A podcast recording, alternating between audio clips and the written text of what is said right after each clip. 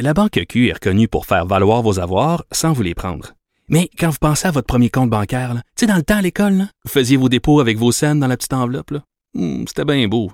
Mais avec le temps, ce vieux compte-là vous a coûté des milliers de dollars en frais, puis vous ne faites pas une scène d'intérêt. Avec la Banque Q, vous obtenez des intérêts élevés et aucun frais sur vos services bancaires courants. Autrement dit, ça fait pas mal plus de scènes dans votre enveloppe, ça. Banque Q. Faites valoir vos avoirs. Visitez banqueq.ca pour en savoir plus. Pendant que votre attention est centrée sur vos urgences du matin, vos réunions d'affaires du midi, votre retour à la maison ou votre emploi du soir, celle de Desjardins Entreprises est centrée sur plus de 400 000 entreprises à toute heure du jour. Grâce à notre connaissance des secteurs d'activité et à notre accompagnement spécialisé, nous aidons les entrepreneurs à relever chaque défi pour qu'ils puissent rester centrés sur ce qui compte, le développement de leur entreprise. Avertissement. Cette émission peut provoquer des débats et des prises de position pas comme les autres. Vous écoutez Sophie Durocher.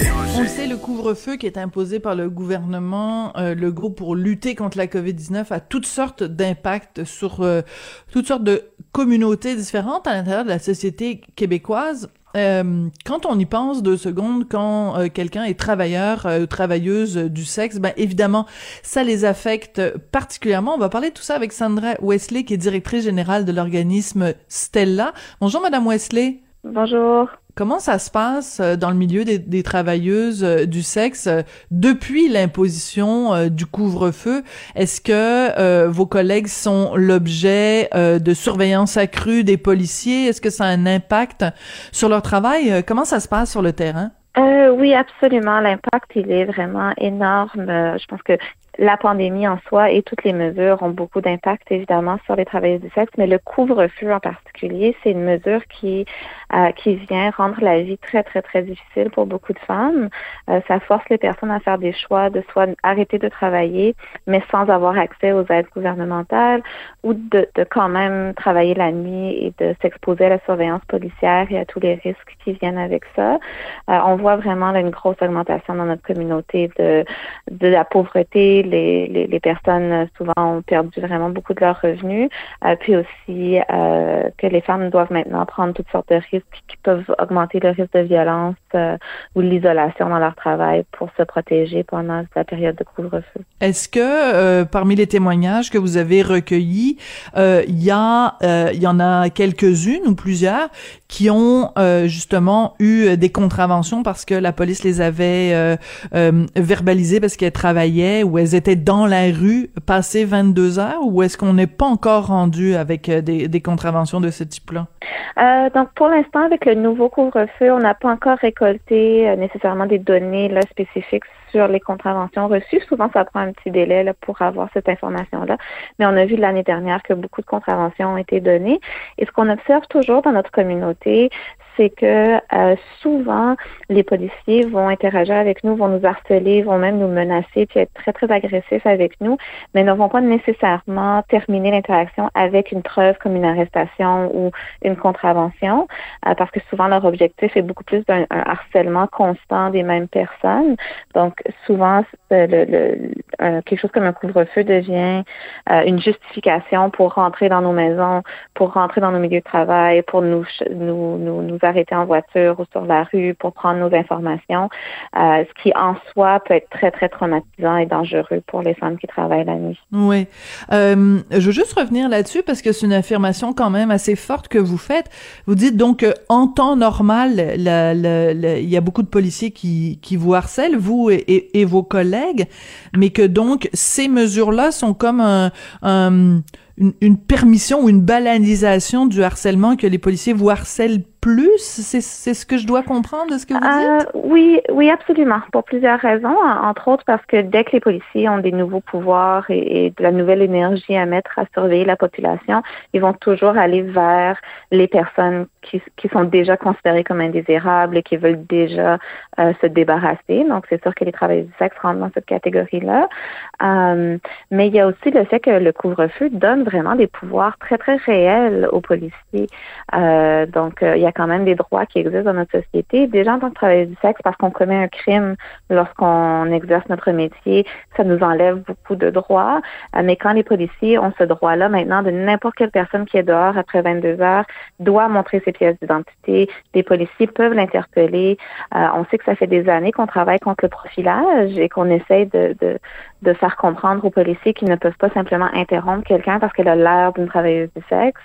Euh, avec le couvre-feu, eh bien maintenant, ils peuvent s'en donner à cœur joie. Ils vont pas justifier à personne pourquoi ils ont approché une certaine personne, pourquoi ils sont allés quelque part. Euh, donc, ça donne vraiment euh, une impression de pouvoir quasi absolu aux policiers si on combine ensemble leur pouvoir au niveau des lois criminelles, au niveau des, règlements municipaux et en plus maintenant euh, au niveau des lois de santé publique.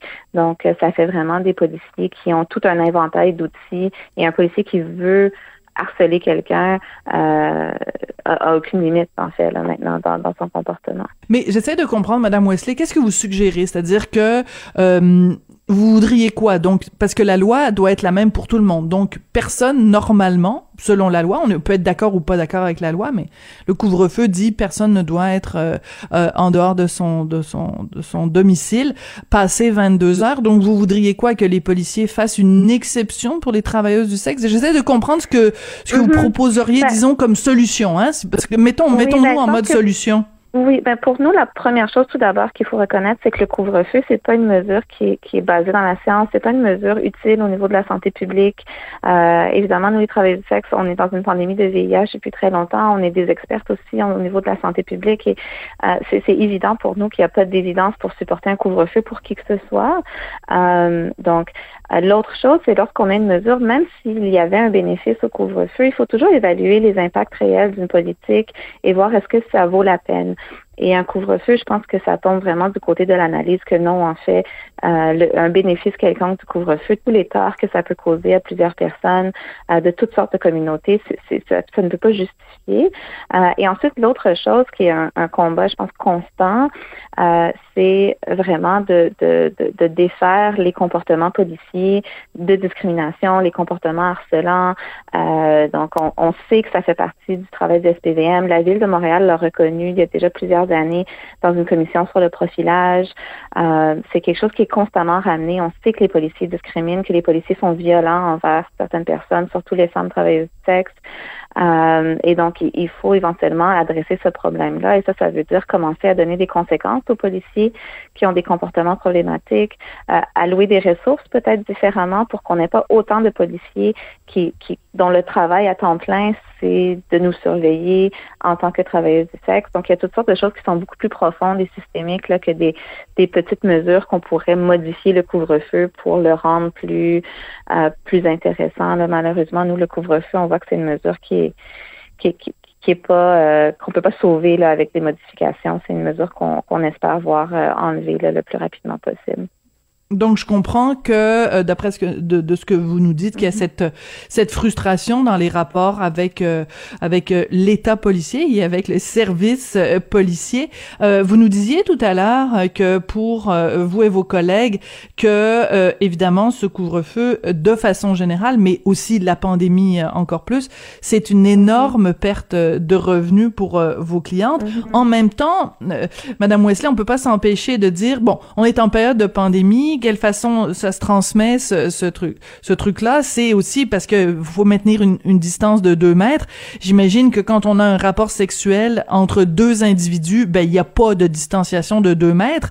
Donc euh, on s'entend que euh, pratiquer le, le, le, métier de travailleuse du sexe en temps de pandémie c'est pas l'idéal non plus. Donc de quelle façon euh, les, les travailleuses du sexe se protègent et protègent les clients en, en, période de coronavirus?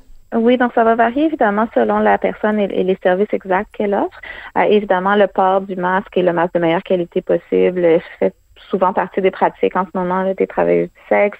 Il y a beaucoup de femmes aussi qui vont limiter le nombre de clients qu'elles vont voir ou les circonstances dans lesquelles elles vont voir des clients ou qui, si elles prennent des risques au niveau du travail, vont s'assurer dans leur vie personnelle, leur vie en dehors du travail, de vraiment s'isoler entièrement et de faire très, très attention, de tester régulièrement.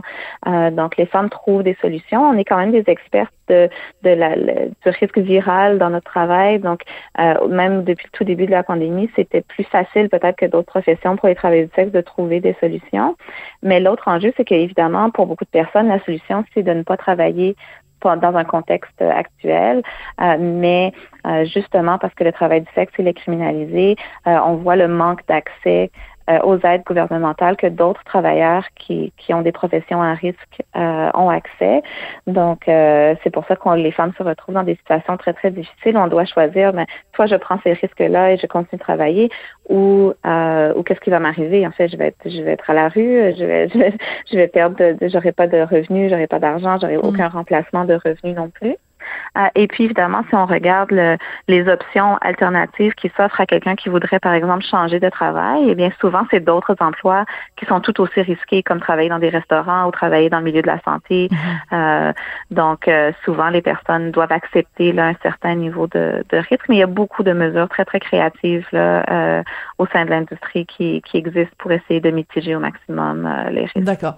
En même temps, c'est tout le temps qu'on a, mais en même temps, Madame Wesley, il y a une telle pénurie de main-d'œuvre que je pense qu'il n'y a pas juste les restaurants au milieu de la santé où on peut travailler si on décide de quitter le travail du sexe, mais on ce sera le sujet peut-être d'une autre conversation à un autre euh, moment donné. Donc, euh, je voulais vraiment aujourd'hui vous parler euh, du couvre-feu, puis je pense que vous avez bien expliqué la problématique qui vous touche, vous et vos collègues travailleuses du sexe. Donc, je rappelle, Sandra Wesley, que vous êtes directrice générale de l'organisme Stella, donc qui regroupe et qui défend les droits des travailleurs et travailleuses du sexe. Merci beaucoup d'être venue nous parler aujourd'hui. Merci à vous.